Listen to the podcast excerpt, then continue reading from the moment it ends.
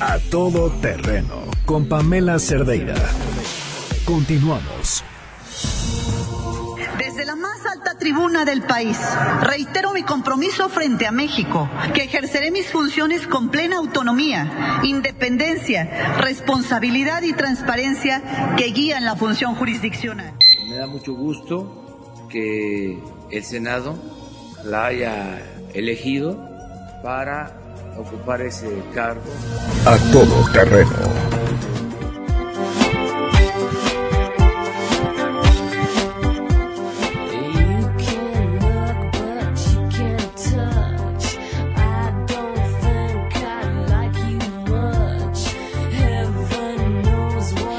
Con 45. ¿Encontraron qué tal les funcionó la que extrema? Muy bien, muy bien. Información? a ver. Gran, internet. ¿Qué encontraron? voy a leer el sexto transitorio que dice, durante el periodo al que se refiere el artículo anterior, que es el que ahorita nos leyó fuera del aire, disculpa. Pablo. Pablo.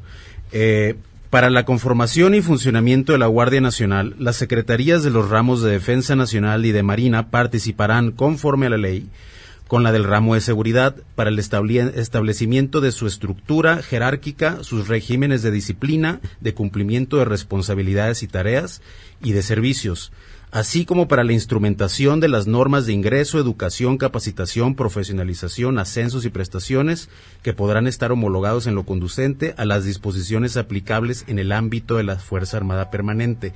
Según entiendo, también faltan las reglas, eh, las leyes reglamentarias donde se van a terminar de llenar los huecos que quedan siempre de una. Sí, pero las leyes reglamentarias no pueden ir por encima de la Constitución. Y es muy clara lo que pasó y es, en la ley dice que es civil, 100% civil, el mando va a ser civil y como decía el artículo quinto, sí te permite hacer uso de la fuerza militar cinco años, pero de una manera extraordinaria, regulada, fiscalizada, subordinada a las autoridades civiles y complementarias. No quiere decir esto mando militar en ningún momento y la interpretación no puede ser mando militar porque es clarísima que va a ser civil. Yo, yo, lo que entiendo también y una crítica que hace la, la oposición que a mí se me hace muy, muy legítima y, y me hace sentido es sobre si el militar es en activo pues a quién le debe obediencia, ¿no? Entonces, por ahí he escuchado, no sé si es una versión oficial, pero está en el aire esa discusión, que, que quizás esta persona tendría que pedir licencia para precisamente no meterse en un, en un embrollo, ¿no? Pues entonces ya no es en activo.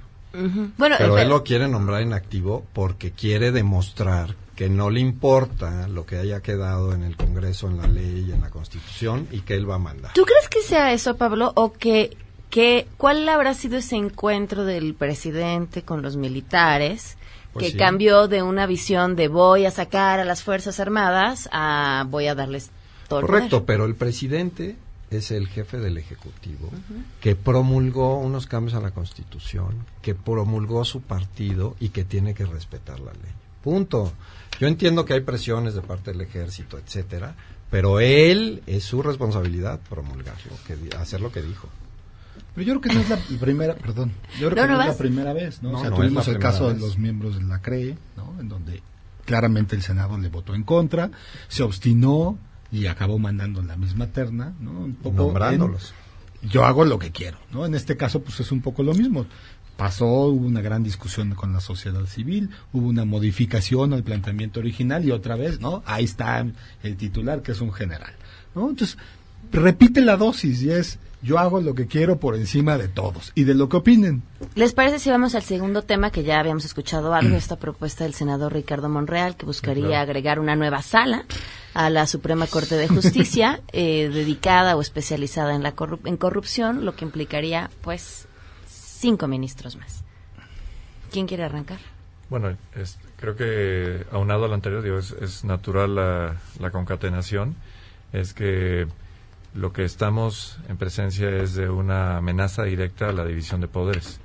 Nada nos debería preocupar más que justamente si los pesos y contrapesos se fragmentaron o fracturaron definitivamente a partir del 1 de julio, ya cuando nos amanecimos el 2 de julio, en que la distinción entre ejecutivo y legislativo prácticamente desapareció eh, y se ha venido acrecentando porque ya tienen la mayoría calificada en Cámara de Diputados y siete senadores nos eh, separan de tenerla en la Cámara de Senadores, con lo cual pues podrían hacer lo que fuera en materia constitucional, eh, incluyendo los congresos locales que tienen 19.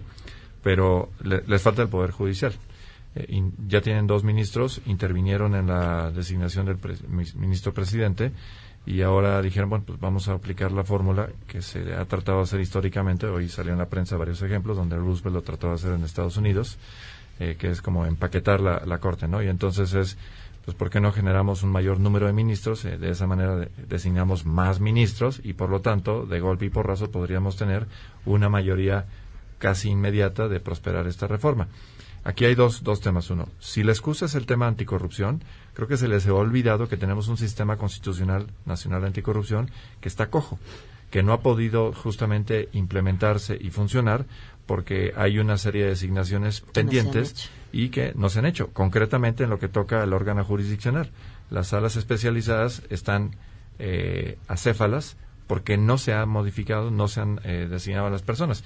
Y creo que por lo visto sí tienen capacidad para designar y cuando quieren hacer las cosas rápidas las hacen bastante rápido. Entonces, no entendemos por qué ahora la prisa en generar una sala que estaría por encima de un esquema que está diseñado ya constitucionalmente, lo que tendrían que poner es hacerlo funcionar, que tenga operatividad, que tenga casos, que tenga precedentes y después vemos si existe realmente alguna eh, necesidad institucional de generar algo más.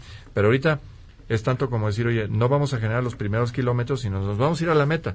Vamos a disponer, digamos, de la experiencia y vamos a ver si a nivel de la Corte, de la Corte Suprema, de la máxima autoridad de tribunales en el país, metemos una sala especializada en la materia. ¿Pero para qué? Si tenemos un diseño, insisto, ya existente que no ha gozado de la voluntad política para ponerla a funcionar.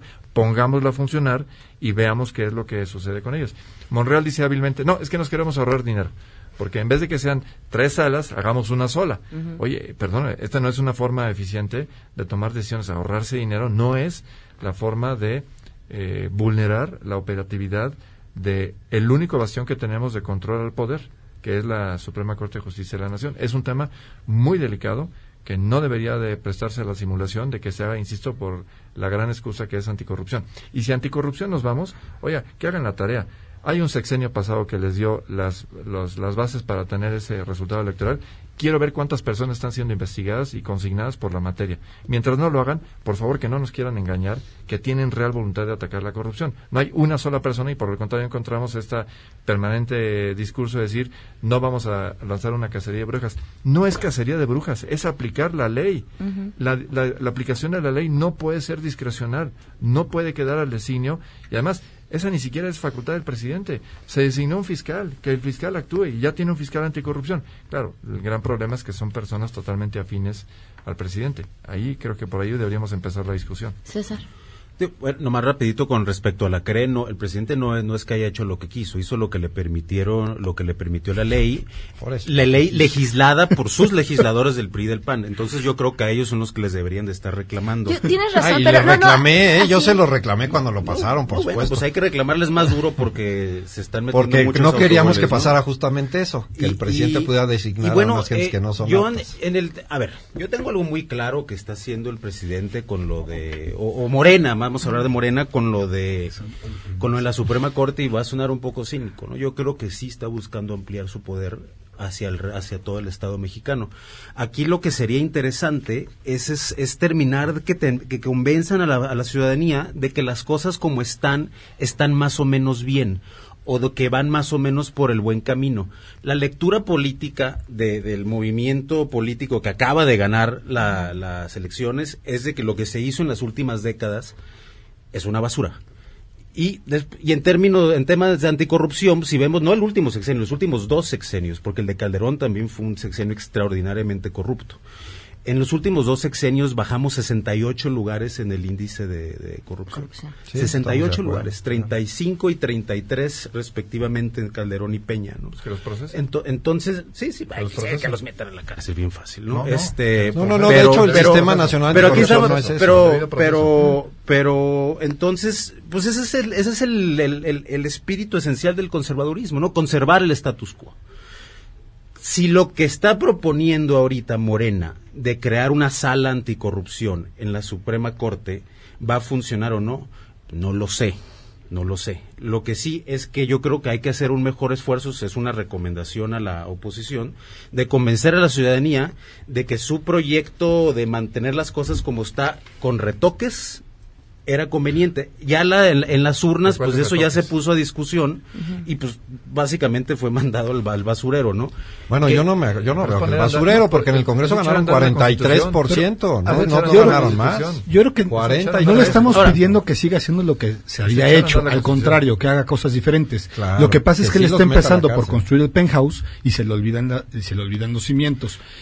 Él trae su diseño de país. En tema anticorrupción, no va a llegar nada a la Corte si no empezamos por los ministerios públicos. Mm. Entonces, de nada sirve tener a cinco ministros que se van a dedicar a resolver temas jurisdiccionales que nunca van a llegar, como no han llegado desde antes, ¿no? Porque en los ministerios públicos no hay capacidad para investigar y atender y que lleguen ¿no? En un esquema piramidal hasta la Suprema Corte. No, que el país es un desastre, ya sabemos, nada sirve. Pero la solución que nos da tampoco, tampoco lo mejora. No es cierto de que nada sirve. Pero esa solución de nombrar arriba el penthouse no sirve abajo. El comercio sirve. ¿O cómo, o cómo debe ser para llegar los expedientes allá arriba? somos el tercer, el tercer país del mundo que más dinero sucio genera, ¿no? básicamente todas las instituciones públicas y privadas están convertidas en un gran lavadero de dinero o un gran exportador. No todas. A ver, no, puedes decir que todas. No puedes decir que todas. ¿Qué es eso, Yo sé que está muy padre aquí en Ciudad de México y que se ve más o menos orden y hay semáforos que funcionan y policías que te paran y te multan. El país así no es. Cuando estás en lugar 136 de 150 en Estado de Derecho, ¿eso cómo se materializa en el términos reales en, en, ya en la función institucional? Significa que no sirve. Pero creo que es un punto eh, que le daría tanto la razón a lo que, de lo que decía no, Tienes que empezar por eso. a ver, no empecemos de abajo, de arriba. No funciona, pero él no quiso fiscal independientes. No vemos persecución. No vemos que esté ahondando el Estado de Derecho, que es lo que debería estar haciendo. No vemos que la gente que se sale con la suya todo el pues día la meta a la cárcel cuando entra Morena se A ver, si yo, si yo, no veo asignaciones directas, no veo transparencia, fuera no veo combate a la corrupción. Si yo fuera presidente, mi primera licitación hubiera sido un, un, 40 mil pares de esposas y la construcción de tres megacárceles para meter pero hubiera sido licitación. Ah, ah, Aquí no hay licitaciones. Ahora, ahora, pero yo no soy el presidente. No, no, claro. Lo que estoy diciendo es de que si hay un derecho político por mandato de formular cambios institucionales a lo que él este, lee como lo deseable. Si eso va a funcionar o no, no sé, no sé. Lo que sí sabemos es que lo que se hizo antes resultó desastroso. Bueno, peligrosísimo que una persona tenga control de todo el país. Siempre en cualquier país del mundo. Sheila, un orden, por favor. La constitución no es opcional. Les agradezco muchísimo a los cuatro que, hayan estado aquí. Gracias. Eh, y bueno, pues seguiremos platicando y discutiendo que de eso se trata. Gracias. Y de esto se hablará en las próximas horas. A todo terreno. Sheila, buenas tardes. ¿Qué está cocinando? Hola Pam, buenas tardes. Pues fíjate que en estos momentos se realiza una sesión especial en el Senado de la República para recibir a la alta comisionada de las Naciones Unidas para los Derechos Humanos, Michelle Bachelet. Esta sesión no estaba programada, digamos que, que de último momento se agendó.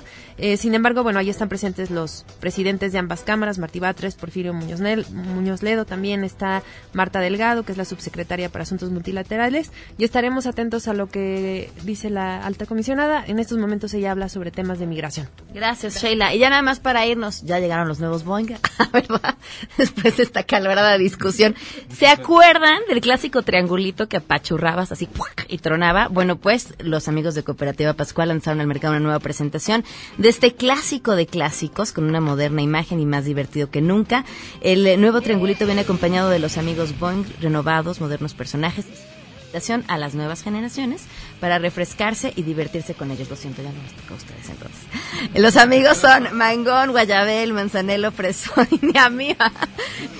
Y las son ricos y, las cubas. Eh, búsquenlo en su tienda favorita. Eh, por supuesto, Boeing, una marca de Cooperativa Pascual 100% mexicana. Nos vemos.